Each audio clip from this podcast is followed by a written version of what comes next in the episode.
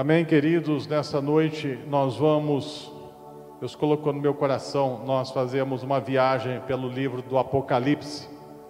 Apocalipse todinho. Será uma alegria, uma grande aventura mergulharmos nessa visão que Deus deu para João.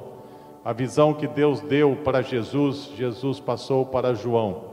A visão de Jesus para João. Jesus é Deus. Apocalipse capítulo 1 é um tema muito atual porque João fala sobre o dia do Senhor. E o dia do Senhor, de uma maneira mais literal possível e profunda, será o dia da sua vinda. Mas profeticamente falando, o dia do Senhor me parece que são os sete anos finais dessa era. Esses sete anos finais, João viu, Daniel viu, Zacarias viu, Isaías viu, outros profetas viram e descreveram em parte. E assim o Espírito Santo, inspirando os autores da Bíblia e inspirando os pais da igreja, reuniu esses livros todos no que conhecemos como Bíblia, né? Esses livros canônicos, reconhecidos como livros inspirados por Deus. E o Apocalipse foi um livro que demorou um pouco mais para ser reconhecido como canônico, porque é um livro altamente sobrenatural. O ser humano tem muita dificuldade né, de, de lidar com o sobrenatural e crer no sobrenatural. Mas nesse tempo, né, nós estamos vendo tempos que é tão comum falar de extraterrestres, naves espaciais, alienígenas do passado, que o Apocalipse se tornou né, algo né, comum, normal, natural. Na verdade, é a verdade da palavra de Deus. Aleluia. Então vamos mergulhar nessa grande aventura, que Deus nos ajude a poder entender da melhor maneira possível. Apocalipse 1. Revelação de Jesus Cristo, a qual Deus lhe deu para mostrar aos seus servos as coisas que brevemente devem acontecer. Pelo seu anjo as enviou e as notificou a João, seu servo. Sabemos que Jesus é Deus, mas Jesus, como ser humano glorificado, ele tem a sua limitação. A Bíblia diz que só o Pai sabe, né, o dia e a hora, que é Deus na sua glória total. Então, essa revelação que Jesus tem, ele passa a o anjo que passa a João. Em alguns momentos Jesus fala diretamente com João, em outras partes são anjos que falam com João, em algumas partes são um dos quatro seres viventes que fala com João em outro momento um ancião daqueles 24, e assim por diante. São vários mensageiros que falam quando ele é arrebatado. Então, brevemente havia de acontecer. Então veio a primeira palavra às igrejas da época, e essa carta foi endereçada às igrejas, às sete igrejas da Ásia. E essas igrejas, elas representam todas as igrejas na história, e elas representam todas as igrejas que existem hoje porque o que Jesus elogia e critica nessas igrejas, isso pode ser aplicado aos dias de hoje, né, a qualquer igreja local também. Um ponto-chave do capítulo 1 é o versículo 10: E eu fui arrebatado no espírito no dia do Senhor, e ouvi detrás de mim uma grande voz como de trombeta, e aqui a voz de Jesus ele foi arrebatado em espírito ou pelo espírito no dia do Senhor. Então, quando ele diz isso aqui, não é apenas o dia da vinda, mas todos os acontecimentos que precedem a vinda, e esses acontecimentos se realizam em sete anos, conforme a profecia dada a Daniel, que seria a semana 70, o cumprimento então dos dias finais e uma semana, profeticamente falando, são sete anos, né? cada dia representa um ano. E aqui João, então, ele é arrebatado no Espírito, pelo Espírito Santo, ele está em Espírito, ou seja, ele sai do seu corpo e seu espírito vai até o céu, ou ele recebe aqui uma visão espiritual e de alguma forma ele vê tudo isso, ele é transportado de alguma forma até esses acontecimentos. E aí nós estamos ainda em Apocalipse 1, quando ele vê Jesus como ele é hoje, e Jesus aqui está revestido de glória, de poder, de majestade, está aqui num trono entronizado, seus olhos como chama de fogo, na sua mão tem sete estrelas que representam aí os sete anjos, né, e os sete castiçais, as sete igrejas, e aqui Jesus está na sua glória de Deus, porque ele diz: Eu sou o primeiro, eu sou o último, verso 18: O que vivo e foi morto, mas eis que estou vivo para todos sempre, amém. Tenho as chaves da morte e do inferno. Escreve essas coisas que tem visto, as que são, ou seja, as que estão acontecendo agora, você escreve, as que depois dessas hão de acontecer, ou seja, o que vai acontecer na história até o final. E aqui ele já revela aquilo que João vê simbolicamente e o que representa as sete estrelas da mão direita representam os sete anjos das sete igrejas que são representadas pelos sete castiçais. E a primeira palavra do Apocalipse é as igrejas. E aqui nós fizemos um resumo dos elogios que Jesus faz a essas sete igrejas e também as correções, e, e, e aqui Jesus chama atenção e corrige e exorta em relação aos pecados. Então, de virtudes dessas igrejas, se diz muito, Jesus elogia o trabalho. Você tem trabalhado, não se cansa, trabalha pelo meu nome. Você é fiel na tribulação, você não nega o meu nome. Você persevera, você tem zelo, você não admite falsa doutrina, você prova os apóstolos para ver se eles são verdadeiros ou falsos apóstolos, você tem paciência na tribulação, você persevera no sofrimento, você não nega o meu nome, você está diante de muitas lutas, mas você é fiel até a morte. Ele fez elogios, né? Algumas dessas igrejas assim ele fala também que não se desvia do caminho, mesmo diante de muitas tribulações. Fala sobre o amor, sobre o serviço e fala sobre santidade. Muitos viviam em santidade e também fala na perseverança na palavra, na crença na palavra e ama o nome do Senhor Jesus e realiza obras para Jesus. Esses são os elogios, e realmente nós encontramos hoje crentes assim, fiéis, zelosos, que é uma palavra. Nós encontramos crentes no Oriente que estão sofrendo perseguições, estão em prisões, não negam o nome do Senhor, e mesmo no Ocidente, né, debaixo de tantas tentações, andam em santidade, não se desviam, não vão para o mundo, não vão viver na imoralidade e qualquer tipo de imoralidade. Então nós encontramos crentes assim e crentes e irmãos, né, irmãs de igrejas que vivem assim. Mas vem a palavra também de exortação, de correção, e vem uma palavra dura contra o pecado dessas igrejas, de pessoas que praticavam. E aqui tem uma lista: você deixou o primeiro amor, ou seja, você deixou esfriar aquela, aquele amor verdadeiro que te levava às primeiras obras. E as primeiras obras da igreja eram desprendimento, eram mergulhar no espírito, dons espirituais, poder de Deus, manifestações de poder, de dons e muita busca pela presença de Deus. Então, esse amor esfriou, como na primeira igreja de Éfeso.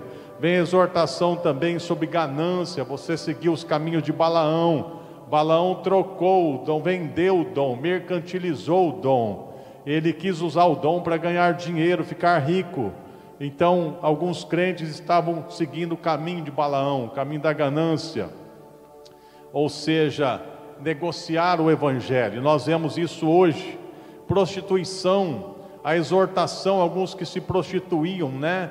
Até o espírito de Jezabel dentro das igrejas, que é o espírito de feitiçaria, de ocultismo e de prostituição e de manipulação de líderes, né? De autoridade a gente vê muito isso, espírito de Jezabel, não só na vida de mulheres, mas na vida de homens, porque esse espírito não escolhe se vai usar homem ou mulher, é um espírito, e o Senhor repreende que igrejas estavam andando assim, até feitiçaria dentro da igreja e prostituição, que toleravam falsos profetas como se fossem verdadeiros, a gente vê isso hoje, né?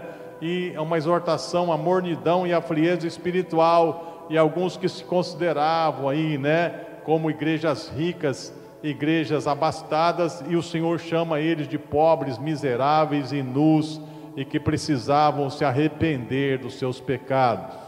Muito bem. Então a exortação é para que a igreja seja corrigida, para que a igreja ela se arrependa dos seus pecados e esteja preparada para o dia do Senhor. E aí nós estamos agora no capítulo 4. E o capítulo 4 fala sobre a visão do céu. E esse capítulo, junto com o capítulo 15, são capítulos fantásticos. Se você quer saber né, como o céu é, você leia Apocalipse 4, Apocalipse 15 e Apocalipse 20, 21 e 22. E aqui então começa o capítulo 4 dizendo: Depois dessas coisas olhei, e eis que estava uma porta aberta. Depois dessas coisas, o que? Depois da exortação às igrejas, depois que as igrejas receberam uma palavra para os últimos dias, depois que as igrejas receberam uma palavra para corrigirem seus erros, estarem preparadas para o tempo final. E aqui no capítulo 4, ele tem a visão do céu. Depois dessas coisas, olhei e eis uma porta aberta no céu. E a primeira voz que falava comigo, como de trombeta, que foi a voz de Jesus, que ouvira falar comigo, disse: Sobe aqui e mostrar-te-ei as coisas que depois dessas deve acontecer. Ou seja, depois que o Senhor traz uma palavra à igreja, uma exortação para a igreja nos tempos finais, isso tudo vai acontecer. E aí então, verso 2: E logo fui arrebatado no espírito, e eis que um trono estava posto no céu, e um assentado sobre o trono. E aqui nessa visão do céu, ele vê é, cores semelhantes a pedras preciosas, né? O trono aqui, tanto Deus no trono como o trono tinha um resplendor de glória de pedras preciosas. E você compara Apocalipse 4 com Apocalipse 15, é, 15, você vê que era um verde azulado. É um verde como de esmeralda, um verde azulado que brilhava como essas pedras. Assim é o trono de Deus, e um arco-íris e muito fogo ao redor. Imagine essa cena, né? E as cores se misturam e vão mudando, parece a aurora boreal né? Quem já viu, né, em filme, porque só quem vai ver ao vivo é quem vai lá no Polo Norte, né, para ver a aurora boreal. Essa mudança de cores, né, das sete das sete cores do arco-íris está ali diante do trono de Deus. Então você vê que é um lugar. E você vê que um espírito, ele tem um corpo. Deus tem um corpo e Deus se assenta num trono e Deus tem a sua glória, e esses anjos são espíritos que têm vestes também. Os anjos têm vestes, eles João vê ele com vestes, né, brancas, resplandecentes e com um cinto de ouro e, e algumas visões a coroas. Então, os seres espirituais, eles têm corpo e eles se vestem e eles têm um tipo de substância superior, mas eles são seres reais, como nós estamos vendo aqui essa visão do céu. Apocalipse 4, 5: E do trono saíam relâmpagos, trovões e vozes, diante do trono ardiam sete lâmpadas de fogo, que são os sete Espíritos de Deus. É muito interessante essa passagem, porque o que está ao redor de Deus no trono? Se você estudar Apocalipse, você vai ver que bem perto do trono há sete espíritos. Esses sete espíritos, alguém interpreta assim: é o próprio Espírito Santo, que sete é o número da perfeição, sete espíritos ou sétiplo espírito seria o Espírito Santo. Mas também se pode imaginar que são sete seres, ou sete anjos principais, porque você vê que ah, os anjos das sete trombetas, em Apocalipse 15, eles aparecem no templo e eles recebem as taças para derramar. Então, pode ser que ao redor desse trono de Deus mais próximo a, são existem esses sete espíritos ou sete seres muito elevados que estão diante de Deus. E ali também ao redor do trono há 24 anciãos que têm coroas e alguns dizem que são seres humanos glorificados que já foram salvos, escolhidos por Deus para serem os anciãos, ou seja, o conselho de Deus, aquelas aqueles seres que Deus conversa e Deus ali tem comunhão e troca ideias, né, com esses seres. Alguns intérpretes dizem que são seres angelicais e outros que são seres humanos salvos e glorificados e que no caso, né, já foram arrebatados aqui nesse nessa visão, né? E eles são seres, então é um pouco difícil de dizer claramente quem são os 24 anciãos mas bem próximo do trono ainda há quatro animais, quatro seres espirituais que são como querubins. Alguns dizem que eles são querubins e alguns dizem que eles são distintos dos querubins, são os Zoa, são os animais. E esses animais eles vivem há muito tempo, muito antes dos seres humanos. E o primeiro, verso 7, é semelhante a um leão, e o segundo semelhante ao bezerro, né, ou um touro novo e o terceiro semelhante a um homem, e o quarto semelhante a uma águia voando. E Ezequiel tem a visão desses seres, que cada um deles tem quatro rostos, né? E cada rosto como desses seres aqui. E aqui já diz, João já vê cada um com um rosto. Então, provavelmente são querubins esses seres mais próximos de Deus. Então, há sete espíritos ao redor do trono, há quatro seres viventes e há 24 anciãos. Então, praticamente, nós temos 11 mais 24, 35 seres que estão ali mais próximos de Deus no céu. É a comitiva de Deus. Deus está acompanhado ali desses seres elevados e ali João, ele está vendo e o que acontece aí? Esses seres, principalmente os quatro animais, eles não cansam nem de dia e nem de noite, dizendo: Santo, Santo, Santo é o Senhor Deus Todo-Poderoso, que era, que é, que há de vir. Aleluias. Aleluias, né? Então tem gente que diz que negócio de mantra é coisa de hinduísta, né, de oriental, de religião. Mas aqui parece um mantra, né? Porque de dia e de noite não se cansa dizendo: Santo, Santo, Santo, Santo é o Senhor, Deus Todo-Poderoso, que era, que é e que há de vir. Quando você não souber mais como adorar, não tiver mais palavras para adorar ou para orar, acabou o repertório de palavras, de cântico, então você começa a acompanhar os quatro seres de Santo, Santo, Santo é o Senhor Deus Todo-Poderoso, que era, que é e que há de vir, aleluia. E fale isso por quatro, cinco horas, dez horas, vinte horas, vinte e quatro horas, fique falando ali, até perder a voz ou até ser arrebatado, amém? Porque no céu eles fazem isso e deve ser muito bom, né? E quando esses seres eles dão glória e honra e ações de graças ao que está sentado no trono, os 24 anciãos, anciãos se prostram e ali lançam as suas coroas diante do trono, dizendo: Digno é, Senhor, de receber toda a honra, poder e glória, porque tu criaste todas as coisas e por sua vontade são e foram criadas. Aleluia. Então há uma honra, há uma honra, há uma honra há uma gratidão, há uma adoração, há um louvor constante a Deus, a Deus, a Deus e a Deus. E parece que isso enche né, o coração desses seres.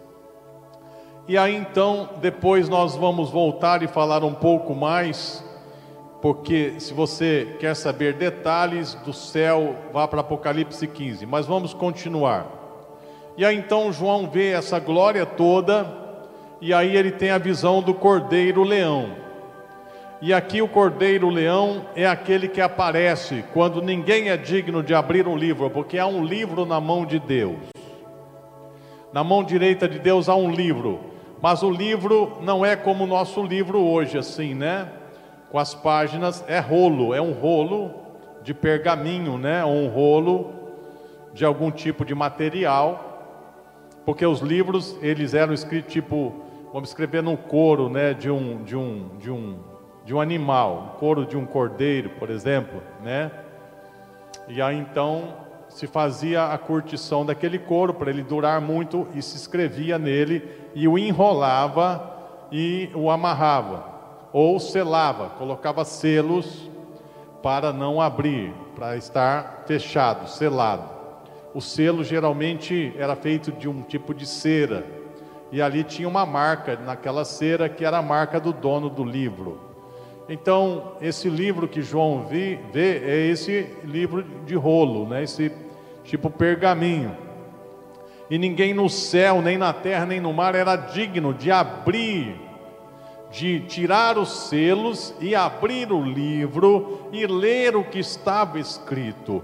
E esse livro, ele representa a história nesses sete anos finais representa a revelação desses sete anos finais de uma era. O livro, e ninguém era digno, porque na verdade esse livro ele só pode ser revelado e ele só pode, essa verdade escrita nele, ela só pode ser realizada porque alguém foi santo o suficiente para morrer na cruz, para poder selar a história para poder cumprir toda a história, para cumprir todas as profecias, e o único que fez isso foi Jesus Cristo, o Cordeiro de Deus, que tira o pecado do mundo, o leão poderoso que se esvaziou e se tornou cordeiro.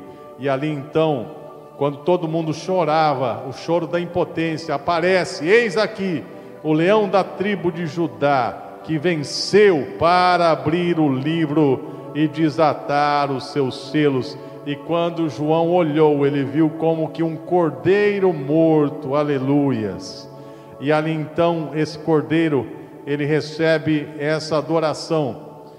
Apocalipse 5:11. E olhei e ouvi a voz de muitos anjos ao redor do trono e dos animais e dos anciãos, e era o número deles milhões de milhões e milhares de milhares miríades de miríades, aqui há pelo menos 100 milhões de anjos. 100 milhões de anjos nesse episódio adorando a Deus. Sabe o que é isso? 100 milhões. Com grande voz diziam: Digno é o cordeiro que foi morto de receber o poder, riqueza, sabedoria, força, honra e glória, ações de graça e toda criatura que está no céu, na terra, debaixo da terra que está no mar e todas as coisas que neles há, dizer ao que está sentado sobre o trono e ao cordeiro sejam dados sonhos de graça, honra, glória e poder para todos sempre. Um dia todo olho verá e todo o joelho se dobrará e declarará que Jesus Cristo é o Senhor. Aleluias. Terminada essa visão do céu, então o cordeiro pega o rolo e vai tirar o selo. Apocalipse 6. E aqui que começa os sete anos finais da história da nossa era. Os sete anos que antecedem a vinda do Senhor Jesus, e esses sete anos não começaram ainda, eles vão começar daqui a um tempo. Quanto tempo até os sete anos começarem? Não sei porque precisam acontecer alguns sinais, né? E esses sinais estão descritos aqui, quando eles acontecem, e pelo que nós estamos percebendo, nas notícias que nós temos até agora, ainda não tem um sinal claro de que isso está acontecendo, mas já, é uma, já há uma preparação. E o grande sinal da história é que Israel voltou a ser Estado-nação em 1947, 1948, sua independência. Esse é um grande sinal. E o outro grande sinal será a movimentação para reconstruir o templo em Jerusalém. E até agora nada foi feito, né? Estão lá uma mesquita e também o Domo da Rocha, que é um memorial muçulmano. Então vamos lá.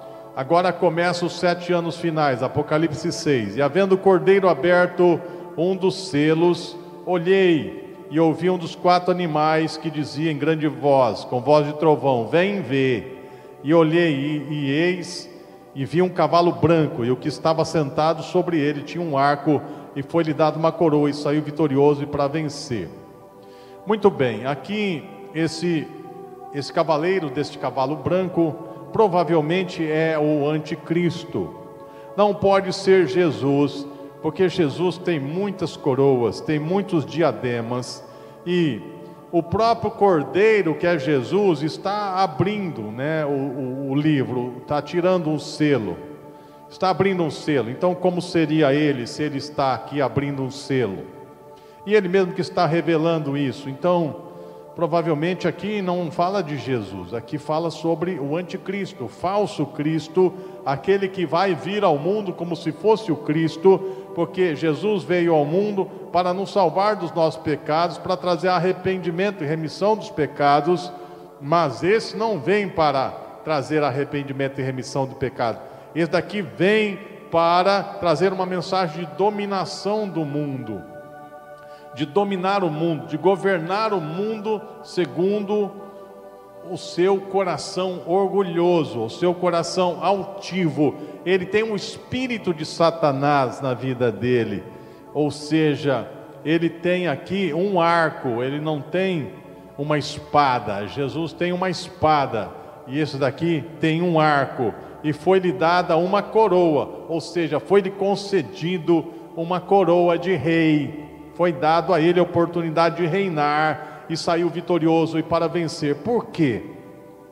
Quem é que concede essa coroa e lhe dá a condição para vencer? Primeiro, Deus permite. Permite por quê? Porque as nações esperam um governante mundial assim. As nações esperam um governante poderoso que domine, que coloque o mundo em ordem, que tenha poder, que tenha muita inteligência, que tenha muita riqueza, que tenha muitos dons, que seja um, um homem de muito conhecimento, que seja um homem que consiga dominar as nações da terra. Isso fala sobre a globalização do planeta, o planeta seguir uma linha, uma visão, uma cosmovisão.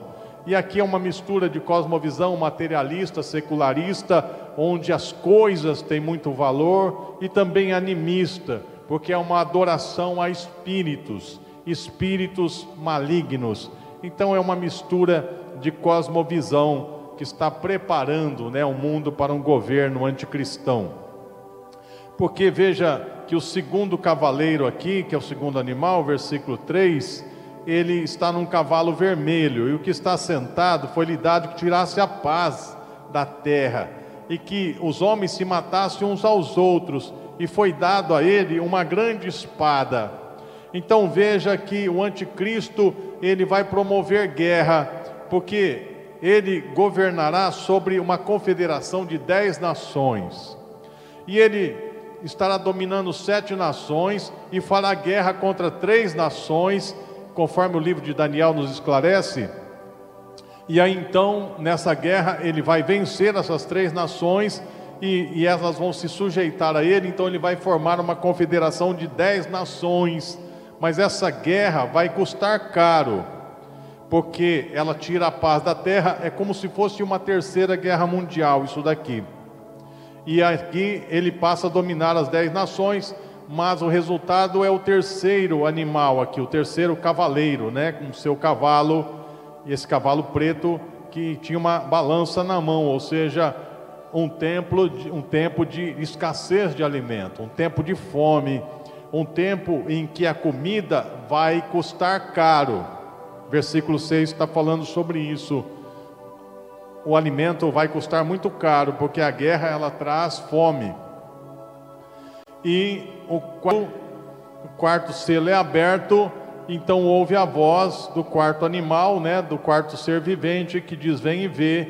Então João olha e vê um cavalo amarelo que está sentado sobre ele, tem por nome Morte, e o inferno segue, e foi-lhe dado poder para matar a quarta parte da terra.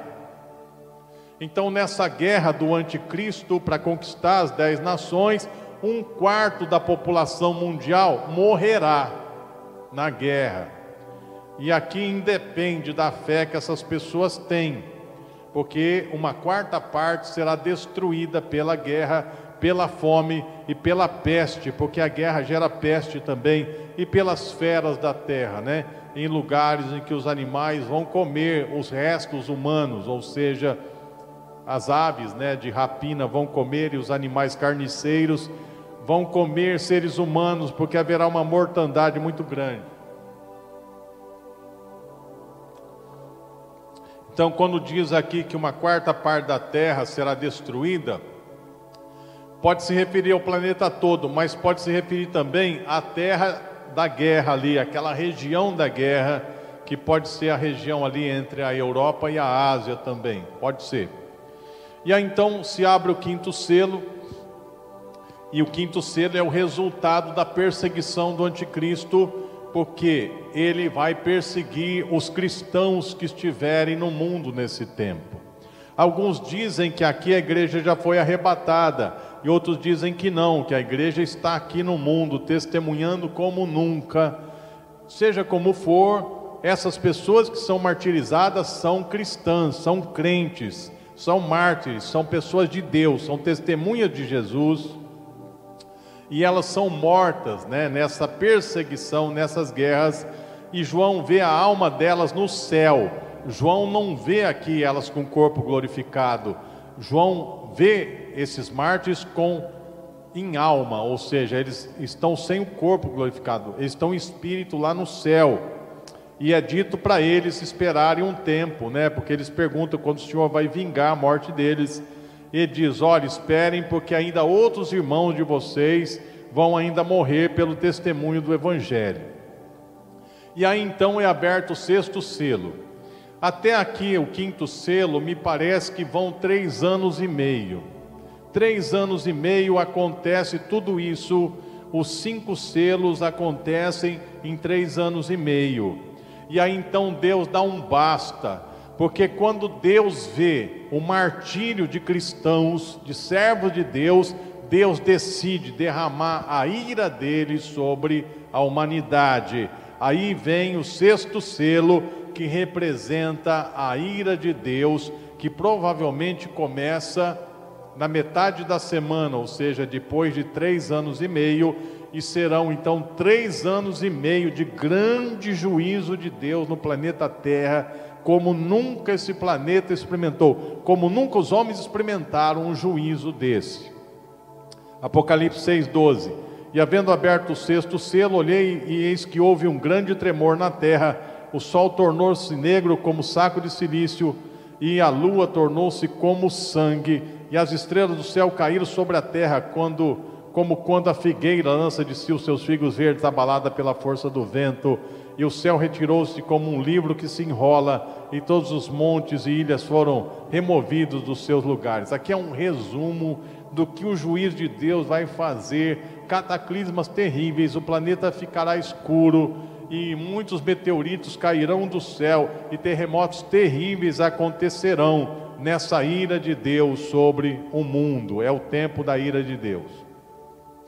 E aqui é um intervalo, Apocalipse 7 quando Deus começa a ira dele sobre o mundo, ele marca 144 mil, para que não recebam a marca da besta e esses não recebam da ira de Deus. Eles são testemunhas de Deus no mundo, são judeus que se convertem, porque aqui, nos três anos e meio, Israel fez uma aliança com o anticristo. Israel pensava que o anticristo era o Cristo, porque prometia domínio sobre as nações, vitória na guerra. Mas quando ele reconstrói o templo, conforme Daniel profetizou, e ele se assenta como, como como Deus no templo, então isso é abominável aos judeus e eles quebram a aliança com o anticristo.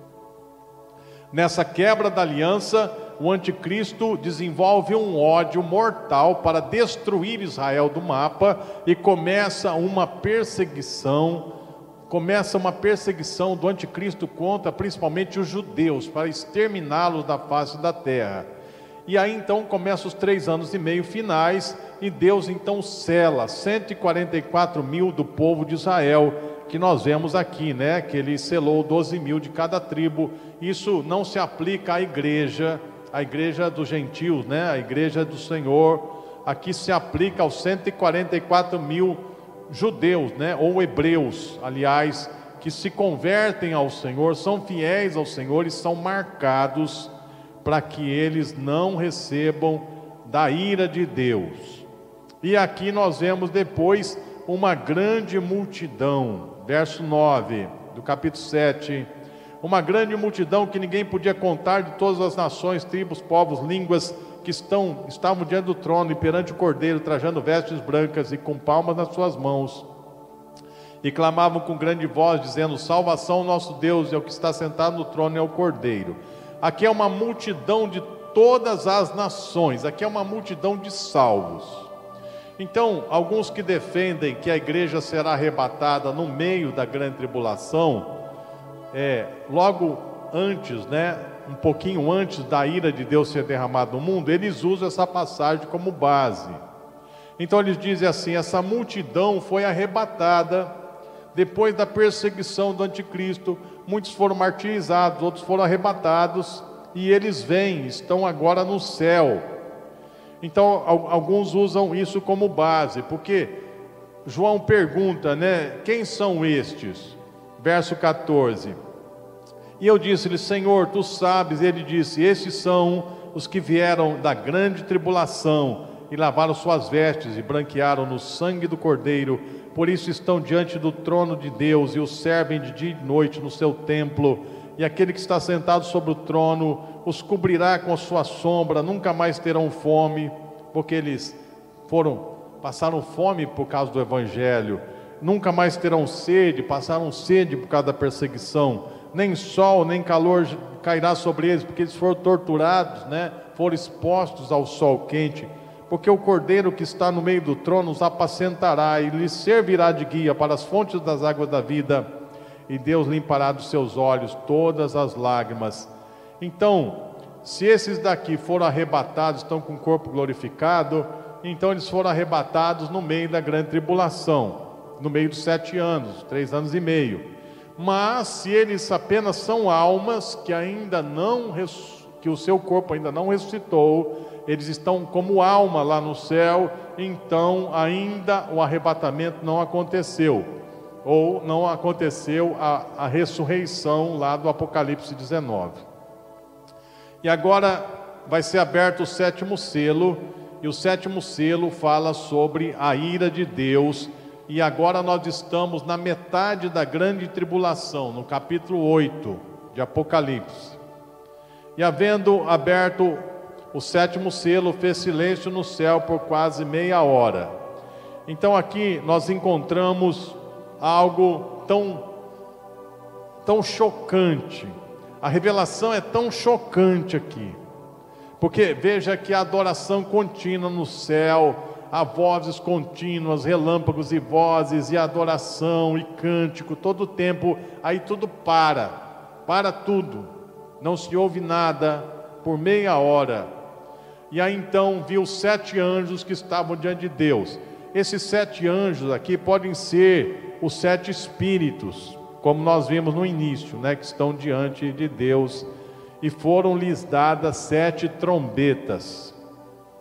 E veio outro anjo e pôs-se junto ao altar, tendo um incensário de ouro, e foi-lhe dado muito incenso para pôr com as orações de todos os santos sobre o altar de ouro que está diante de Deus.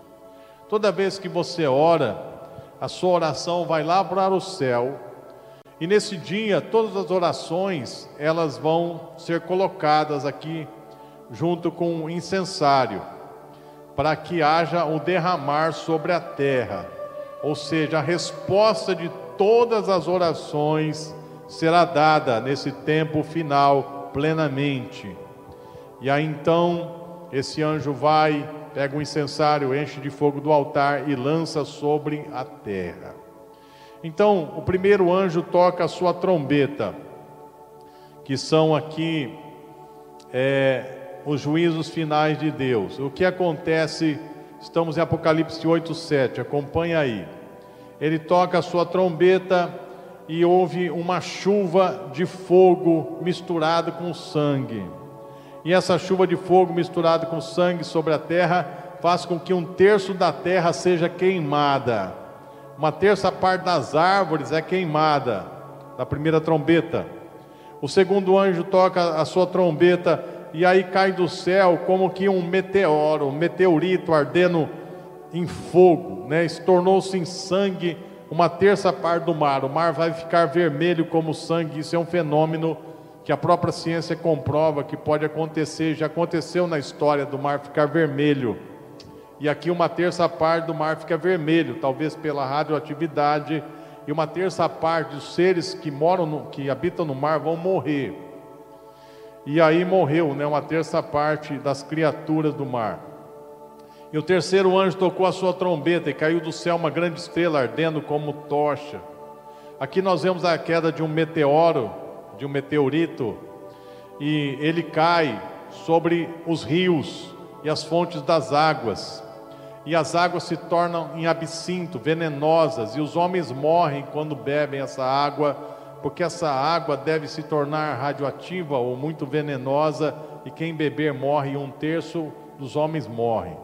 E o quarto anjo toca a sua trombeta, e foi ferida a terra, e o sol, e a lua e as estrelas, com escuridão, ou seja, uma escuridão sobre uma terça parte da terra. Isso acontece quando cai do céu um grande meteoro, né? uma fumaça muito grande que cobre o planeta, que vai cobrir um terço. E aí então, tocada a quarta trombeta, faltam três trombetas para tocar. E aqui dá uma pausa dizendo: ai, ai, ai, porque agora essas últimas três vão ser piores do que as quatro que vieram. Imagine que até a quarta trombeta a desgraça já tomou conta do mundo. E o anjo diz: ai, ai, ai, porque agora vem as últimas três e essas vão ser piores do que as quatro primeiras. Apocalipse 9. E aqui, nesse contexto, o anticristo está no mundo, é, o anticristo já dominou as nações, o anticristo já matou um monte de crentes, o anticristo está perseguindo Israel, o anticristo está fazendo desgraça no mundo, e Deus está mandando essa, esse juízo neste mundo ímpio. Esse é o contexto.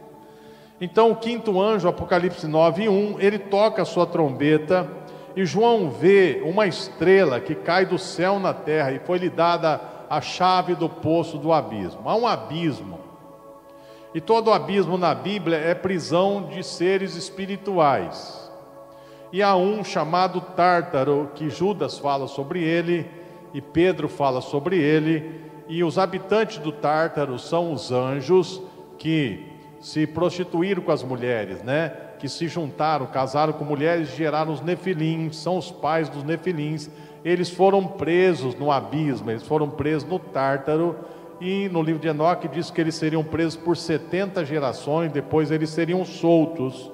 Parece que eles são soltos aqui, porque essa estrela que cai do céu, esse meteoro que cai do céu, ele tem a chave do abismo, e ele abriu o poço do abismo, ou seja, esse, essa estrela que cai do céu, porque no Apocalipse muitas vezes estrela é anjo ou um querubim.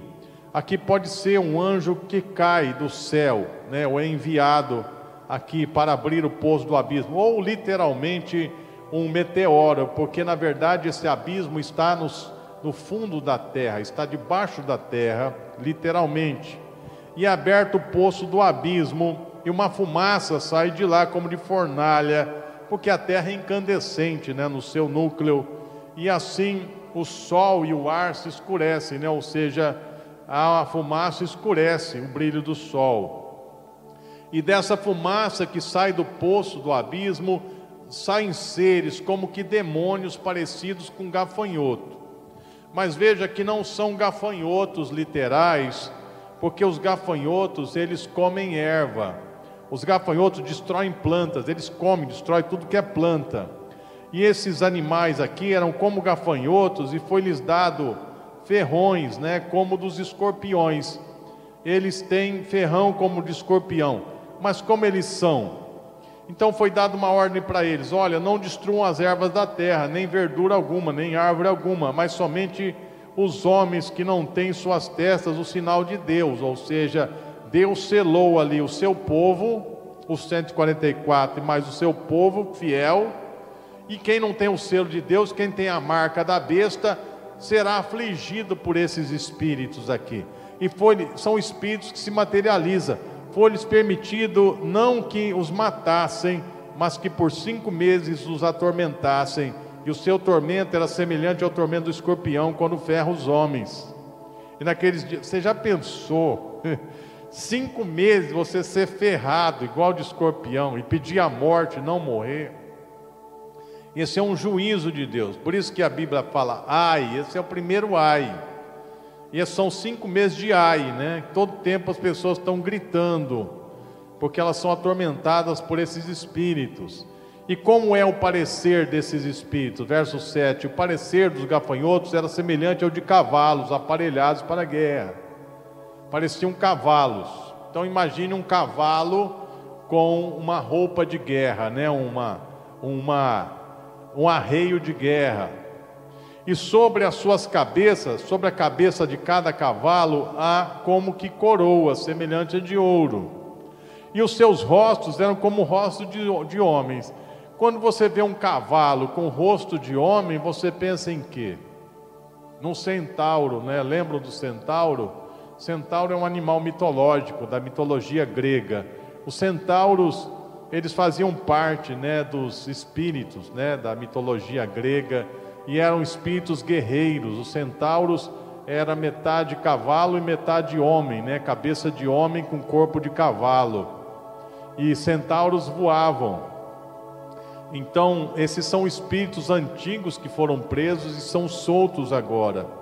E veja que eles têm cabeça de homens, têm cabelos como cabelo de mulheres, né? cabelos compridos, assim são os centauros, e os seus dentes eram como de leões. Imagine que coisa terrível que serão esses bichos aqui. Tinham couraças como de ferro, e o ruído das suas asas como de ruído de carros, quando muitos cavalos correm ao combate, né? Eles têm asas como asas de ferro. Aqui alguém diz que João talvez viu esses helicópteros modernos de guerra, né? esses helicópteros de guerra.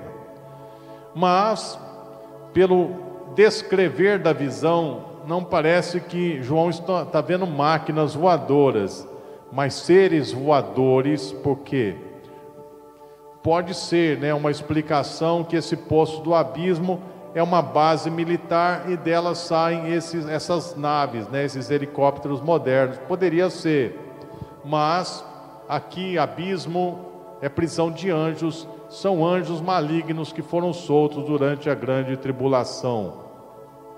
E eles têm um rei, e os gafanhotos não têm rei nenhum, mas esses têm, e o rei deles é o anjo do abismo, que em hebreu se chama Abaddon, em grego Apolion, ou seja, é um, é um ser espiritual que foi preso há muito tempo atrás e agora ele foi solto. E o livro de Enoque fala sobre esses, esses seres que foram presos, né? Ali na região do rio Eufrates, no Tártaro, no abismo.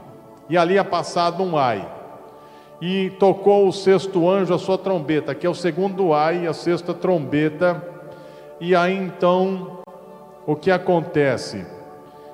Há uma ordem: solta os quatro anjos que estão presos junto ao grande rio Eufrates. Aqui são as sentinelas.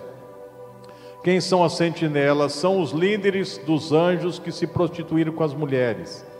Segundo o livro de Enoque, eles foram presos no Tártaro que está ali abaixo da região do rio Eufrates. Esses quatro anjos são poderosos, eles foram presos e eles estavam preparados para a hora, dia, mês e ano, a fim de matarem uma terça parte dos homens. E vejam que eles são chefes militares. Esses quatro anjos, eles são seres poderosos que coordenam um grande exército. É, quando houve uma batalha espiritual, quando Daniel orava, lembram o livro de Daniel? Então o anjo Gabriel veio para responder à oração de Daniel, enviado por Deus, mas ele recebeu uma resistência do príncipe da, da Pérsia. Ou seja, o príncipe da Pérsia impediu o anjo Gabriel de chegar até Daniel e houve uma batalha e Miguel veio ajudar. Ou seja, o principado da Pérsia, que comandava os medos e persas, que os incitavam né, a ser uma potência militar mundial para depois destruir a Babilônia. Nesse tempo, eles já tinham dominado a Babilônia.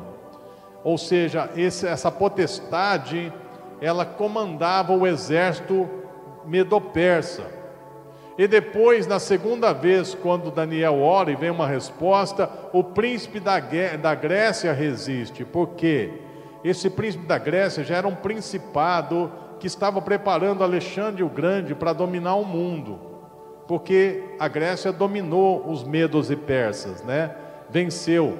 Começou naquela batalha dos 300, depois veio aquela batalha quando os gregos são unificados, né, por Alexandre o Grande, que era filho de Filipe, o rei Filipe.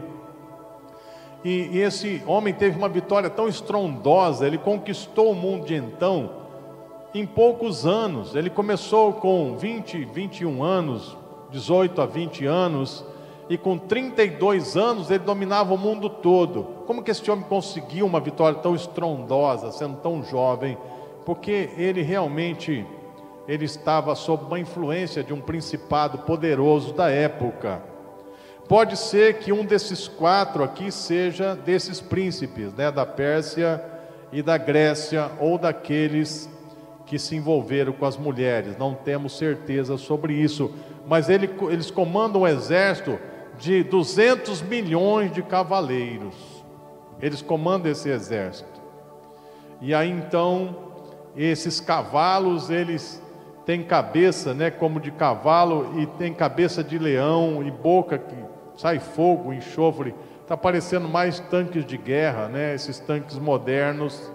Alguns interpretam assim, como 200 milhões de soldados em guerra aqui, comandados pelo anticristo, ou outros interpretam que quando se toca essa trombeta, então esses demônios vêm ao mundo para destruir os homens e eles são comandantes de exércitos de demônios que vêm para danificar e para destruir aqui os homens. Verso 20: E os homens que não foram mortos por essas pragas não se arrependeram das obras das suas mãos para não adorarem os demônios e os ídolos de ouro, prata, bronze, de pedra e tal, não se arrepender dos seus homicídios, nem das suas feitiçarias, nem da sua fornicação nem dos seus furtos.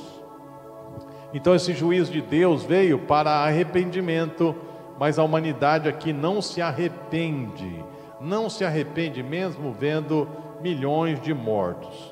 E aqui se abre outro aspas, né? Quando o anjo dá o livrinho aqui para João comer, e ainda, ainda está faltando, né? Mais é, o cumprimento de mais uma trombeta aqui, que é a sétima trombeta.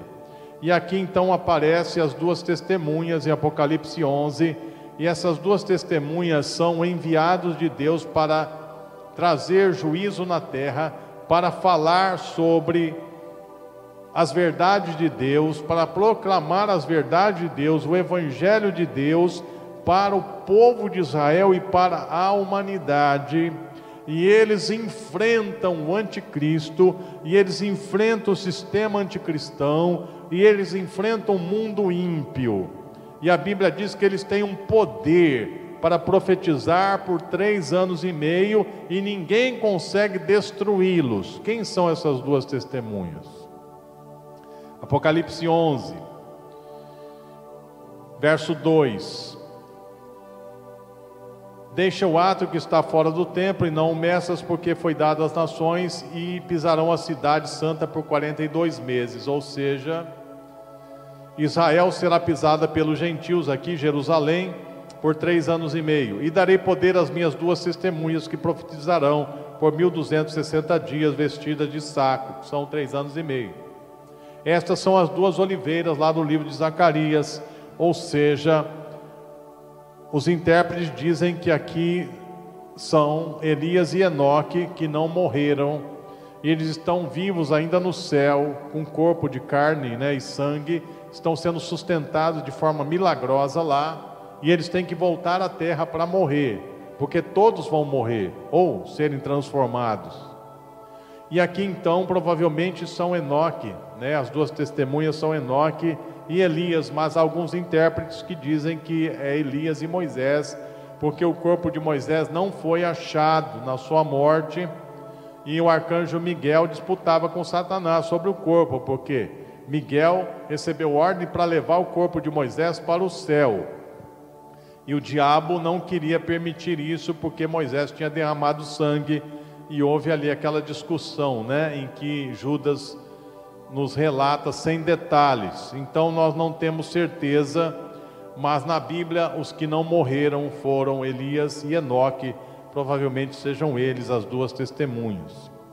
Verso 7: Quando acabar o seu testemunho, a besta que sobe do abismo lhes fará guerra e os vencerá e os matará. Essa besta que sobe do abismo é o falso profeta, ou é o falso profeta que é possuído pelo espírito que está preso no abismo hoje, talvez o mesmo espírito que dominava a Grécia na época de Alexandre o Grande, esse principado.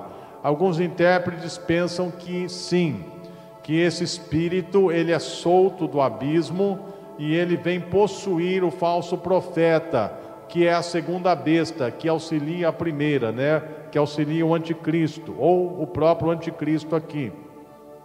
Então, por três anos e meio, as testemunhas têm poder e têm juízo, eles fazem vir fogo do céu, sai fogo da boca deles, devora os seus inimigos, e ninguém consegue fazer mal, e eles fazem fechar o céu para que não chova. A profecia deles tem poder, e eles têm muito poder, mas depois o anticristo ou o falso profeta os mata e os seus corpos ficam por três dias na cidade de Jerusalém, que é chamada aqui de Sodoma e Egito, onde o Senhor também foi crucificado, porque aqui grande parte de Israel se apostatou do Senhor e seguiu o anticristo. Ou seja, eles são chamados aqui de Sodoma e Egito, e aqui na praça de Jerusalém elas são mortas. Isso é transmitido para o mundo todo e aí o anticristo toma aquilo, né, como uma vitória contra Deus, contra os testemunhos de Deus. Ele se exalta aqui, mesmo diante de todos os juízos de Deus. E aí nós chegamos na sétima trombeta, Apocalipse 11. E o anjo tocou a sua trombeta, e houve no céu grande voz, diziam: Os reinos do mundo vieram a ser do nosso Senhor, do seu Cristo, ele reinará para sempre. E aí os 24 anciãos também que estão assentados sobre os tronos prostram-se com seus rostos e adoram a Deus. Aqui, a sétima trombeta, o diabo ele é expulso do céu e ele vem para a terra e o seu tempo é curto. E essa é a grande vitória da sétima trombeta. O diabo perde a sua condição de acusador e ele é lançado por terra. E aqui na sétima trombeta novamente se abre o céu e o templo de Deus e se vê a arca da aliança no templo de Deus. A arca que sumiu, ela foi arrebatada, foi para o céu. E João vê aqui o templo do céu aberto e a arca da aliança lá no céu. Verso 12: a mulher e o dragão.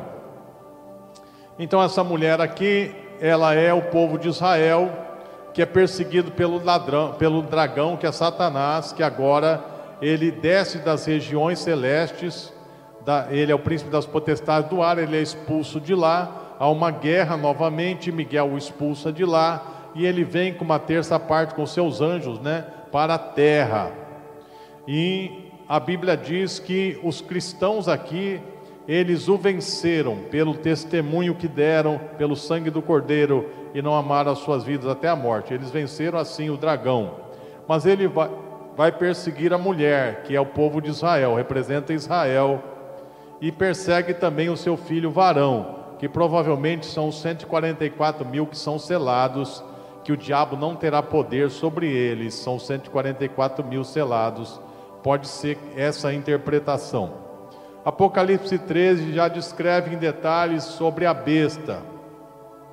A besta que ela vem do mar, Apocalipse 13, o mar, ele em Apocalipse, ele representa as nações da terra.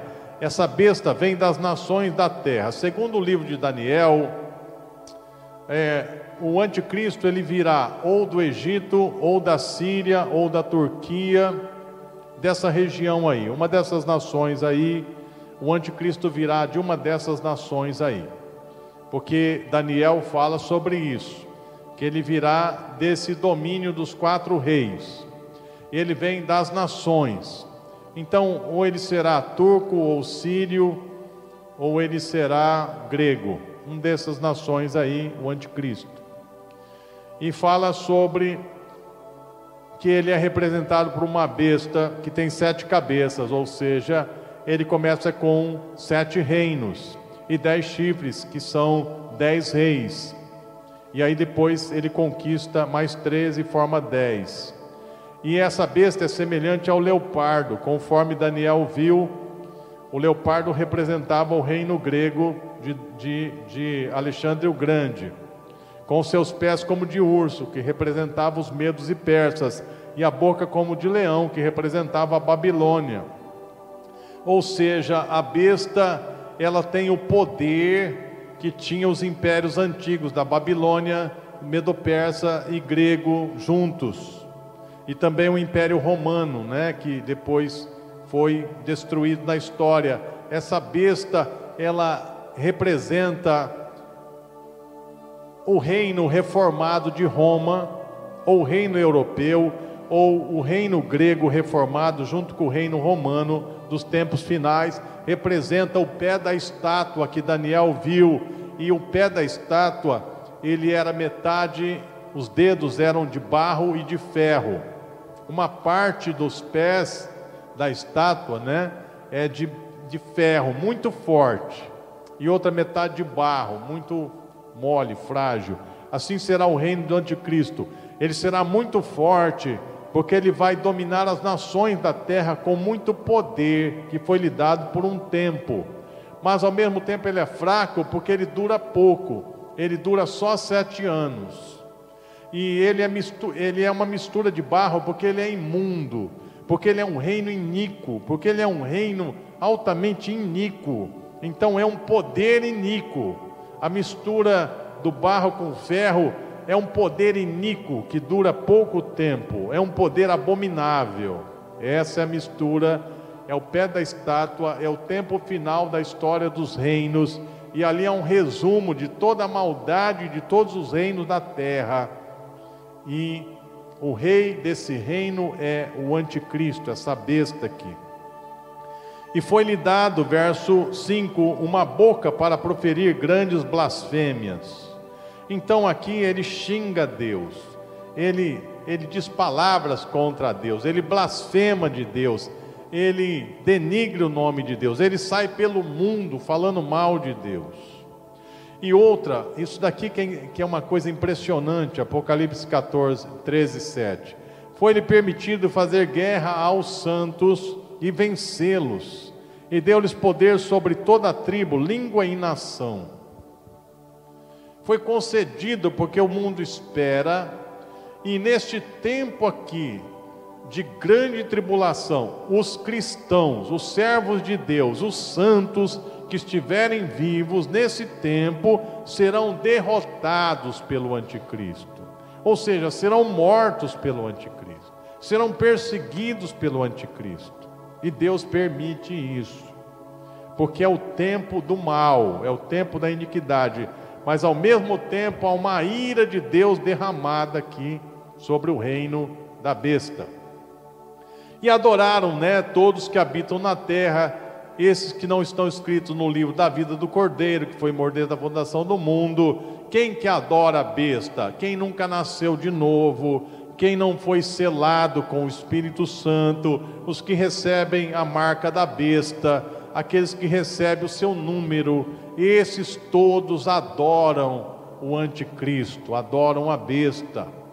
Aí vem a segunda besta, que é o falso profeta. Vi subir da terra, vi subir da terra outra besta, e tinha dois chifres semelhantes ao do cordeiro, e falava como o dragão. Então esse não vem do mar, esse vem da terra. Ou seja, esse não vem das nações, vem da terra ali. Provavelmente da terra ao redor de Israel, o falso profeta. Pode ser até que seja um judeu. Alguns intérpretes dizem que ele é da tribo de Dan, por isso que a tribo de Dan não aparece entre os 144 mil. É o falso profeta. Tem o mesmo poder do, do anticristo, só que ele faz muitos sinais e maravilhas para exaltar o anticristo. Assim como João preparou o caminho do Senhor, assim esse falso profeta, ele é também aquele que apoia o anticristo é leal ao anticristo, faz sinais e persegue todos aqueles que não adoram o anticristo. E ele faz com que a besta, a imagem da besta seja adorada, porque ele dá vida à sua imagem, é né? uma coisa de uma tecnologia avançada que nós estamos vivendo nesse tempo. E aí todos, né, são que são dominados pela besta, eles têm que receber a marca e a marca da besta é um número, e esse número é o número de um homem, e esse número é 666, 666. É a marca da besta, que será a marca de todos aqueles que não servem a Jesus. Apocalipse 14 fala dos 144 mil aqui, que eles estão no Monte Sião. Esse Monte Sião aqui, literalmente, está em Jerusalém mas o Monte Sião na Bíblia espiritual está no céu. Talvez eles foram arrebatados aqui, esses 144 mil foram arrebatados, porque ele ouviu no céu uma voz, né, como de muitas águas, como voz de trovão, de arpistas que tocavam com harpas e cantavam um novo cântico diante do trono, diante dos quatro animais. E ninguém podia aprender aquele cântico, senão os 144 mil que foram comprados da terra e esses 144 mil são aqueles que não se contaminaram com mulheres, são virgens, etc. Não quer dizer que aqui são todos homens, mas são 144 mil servos de Deus, ou pessoas de Deus. Não sei se, se tem só homem ou mulher também aqui, porque Deus não faz acepção de pessoas, né? Foram comprados como primícias para Deus. Esses 144 mil aqui são os que são tirados da grande tribulação. Aí nós vemos aqui esses três anjos, e aqui já começa a derrota final da grande Babilônia. Apocalipse 14: E vi outro anjo voar do meio do céu, e tinha o evangelho eterno, para proclamar aos que habitam sobre a terra e a toda a nação, língua. Esse anjo sai proclamando o evangelho pelo mundo todo, durante a grande tribulação. E ele diz para todos temerem a Deus e darem glória a Deus, porque é vinda a hora do seu juízo, adorai aquele que fez o céu, a terra, o mar e as fontes das águas. E o outro anjo seguiu dizendo: Caiu, caiu a Babilônia. Aqui começa a destruição da Babilônia. E o que é a Babilônia? A Babilônia, ela é uma cidade. Será a sede do governo do anticristo. Alguns dizem que é a própria Roma, né? A cidade de Roma, que na época era dominada por Nero, e Nero foi um anticristão, ele perseguiu os cristãos, ele era um homem mau, ele era um homem demoniado.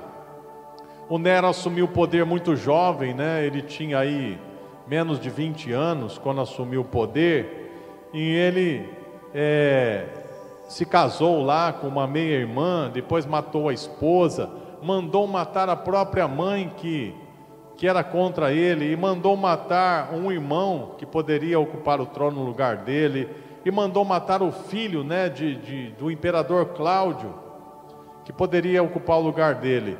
Então era um homem terrível e ele, e ele teve várias esposas, ele gostava muito de uma delas e essa esposa veio a falecer e ele ficou muito triste, né? Foi no tempo que talvez ele incendiou Roma.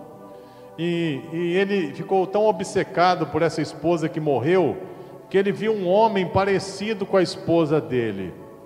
E ele se apaixonou pelo homem, mandou castrar o homem e casou com o homem castrado, né? como se fosse a esposa que tinha morrido. Já pensou que sujeitinho terrível esse Nero? Era assim. E depois dizem que ele se matou, né? Ou ele foi assassinado porque ele era extremamente ímpio e alguns historiadores cristãos dizem que ele começou a incendiar uma parte de Roma para ver o fogo, escrever poema, ficar tocando harpa, vendo o fogo. mas o fogo espalhou e consumiu quase a cidade inteira. E aí, para explicar para o Senado o que aconteceu, ele colocou a culpa nos cristãos. Foi nesse tempo que mandaram matar Paulo e Pedro, segundo a tradição cristã. Mas não há certeza sobre isso. Mas você diz assim: esse Nero era terrível, pois o anticristo, Nero, perto do anticristo, vai ser uma criança, nada, um bonzinho. Esse Nero aí, que fez essas desgraças, perto do anticristo, vai ser uma criança. Então, quando João escreveu, Nero já havia morrido já. Jerusalém já tinha sido invadida pelo general Tito e Vespasiano já era o imperador. Nero já tinha morrido. Então alguns dizem que essa passagem aqui fala sobre Roma e sobre Nero. Não tem nada a ver, não tem como, né? Seria forçar, seria uma coisa anacrônica, fora da, da cronologia da história. Então essa Babilônia final aqui pode ser até que seja o Império Romano reformado, o Império Grego reformado, ou os dois juntos, mas será um império mundial do final dos tempos. E será tão terrível a Babilônia, porque além da cidade, ela é um sistema mundial, global, que domina as nações e que ensina às nações todo tipo de prostituição, imoralidade, corrupção, é, comércio, todo tipo de comércio mundial e comércio de gente, e tráfico humano, e tráfico de todo tipo de riqueza e tudo que você pensar de esquema, de corrupção, de maldade, de prostituição, de imoralidade, de sodomia, isso tudo a Babilônia vai promover, o anticristo vai promover através desse sistema altamente corrupto na terra. E aí o que acontece nesse, nesses juízos finais de Deus? Nós estamos em Apocalipse 15 e eu quero fazer para você um, um, um, desafio, um convite, para você pedir para Deus te revelar Apocalipse 15, mostrar. Para mim aqui, Apocalipse 15, ele é, é a visão mais espetacular que João vê. Aí no meio dessa, desse juízo todo de Deus, dessa maldade toda do anticristo, da Babilônia, é, João vê a etapa final da ira de Deus no mundo. Ou seja, nós estamos aqui chegando já no final dos sete anos, Apocalipse 15. E ele vê o céu. Apocalipse 15: E vi outro grande e admirável sinal no céu, sete anjos, que são aqueles sete né, que estão ali ao redor do trono, que tinham as sete últimas pragas, porque nelas é consumada a ira de Deus. E vi um como mar de vidro, aquele vê a visão de novo no céu, e nesse mar de vidro esse mar de vidro era misturado com fogo, e também os que saíram vitoriosos da besta e da sua imagem e do seu sinal e do número do seu nome, e que estavam junto ao mar de vidro e tinham as harpas de Deus, e cantavam o cântico de Moisés, servo de Deus, e o cântico do Cordeiro, dizendo: Grandes e maravilhosas são as tuas obras, Senhor Deus Todo-Poderoso, justos e verdadeiros são os teus caminhos, ó Rei dos santos. Esses homens aqui e mulheres, esses servos de Deus, eles venceram a besta, a sua imagem, eles não receberam o seu sinal, eles não receberam o seu nome, nem seu número, eles morreram e eles foram para o céu. Aqui não fala se foram arrebatados ou se eles estão em alma ou em corpo, mas mesmo como seres espirituais, eles estão, estão vestidos aqui porque ser espiritual se veste.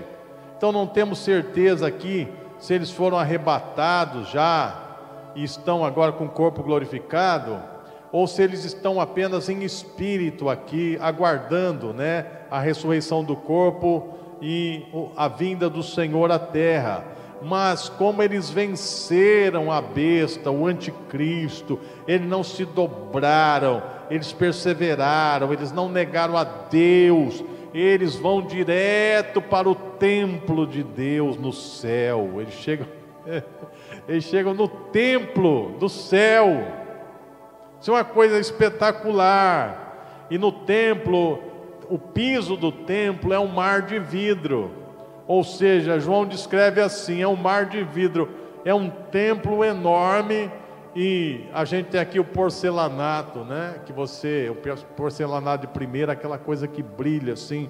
João viu o piso, é um tipo de plasma, é um tipo de pedra preciosa, é um tipo de, de, de, de cores que mudam, né? Como a aurora boreal, como o arco-íris, algo magnífico, e eles são exaltados nesse templo. Deus recebe eles lá, Deus recebe eles lá, diante do trono. Já pensou?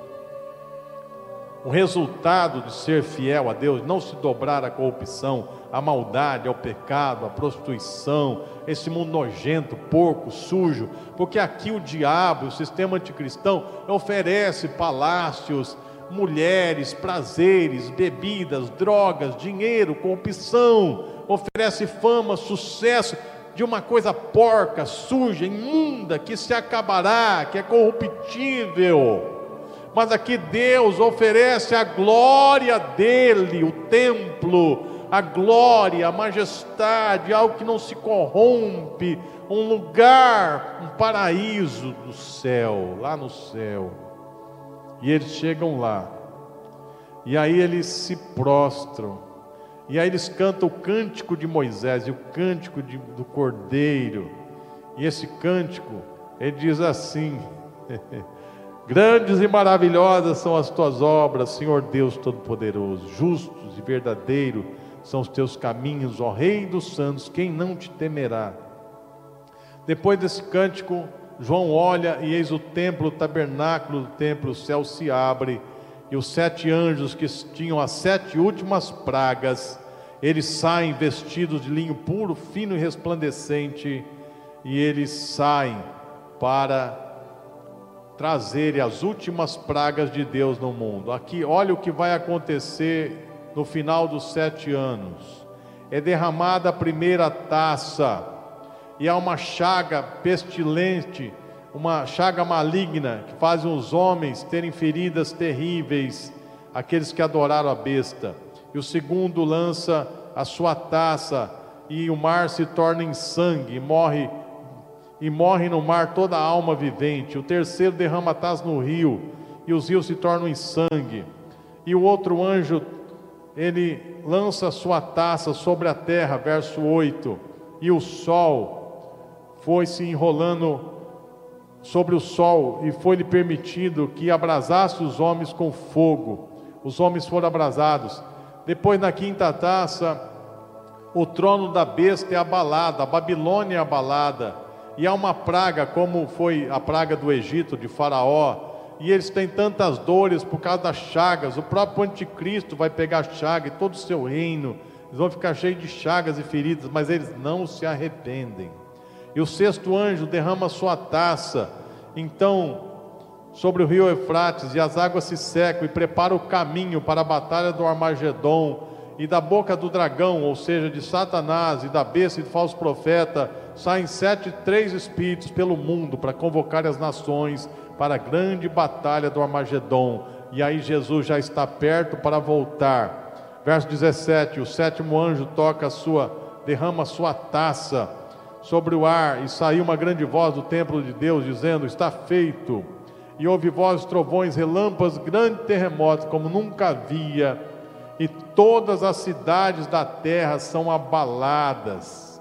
E a cidade da Babilônia ela é fendida ali em três partes: a cidade das nações e a grande Babilônia.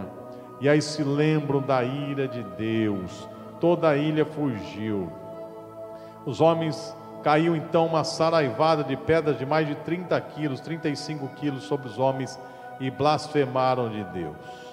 Aí a cidade da Babilônia é destruída, é queimada, estarão para sempre, sempre, sempre na nova Jerusalém, a cidade que desce do céu na terra, e Deus mesmo habitará com seu povo na terra, e céu e terra serão uma coisa só, para sempre, sempre, sempre, sempre, sempre. Amém. Aleluia. Glória a Deus. Amém. Aleluias. Então esse é um resumo, né, do livro de Apocalipse, que possa servir para te animar para te trazer de volta ao destino de Deus, a unção, o poder, a alegria. Vale a pena servir esse Deus maravilhoso. Já venceu a morte. Não temos medo da morte, porque nós vamos receber um novo corpo. Saindo daqui, vamos para o céu. E depois nosso corpo ressuscitará e viveremos para sempre com o Senhor numa nova terra, num novo céu, para sempre. Fique firme. E se você está desviado, se reconcilie e se você não é salvo, receba Jesus como seu Salvador, porque essa é a palavra de Deus, é a palavra da salvação, é a única esperança, é a viva esperança. Receba dele, receba a salvação, receba do Espírito Santo, receba essa esperança, receba dessa palavra em nome de é Jesus.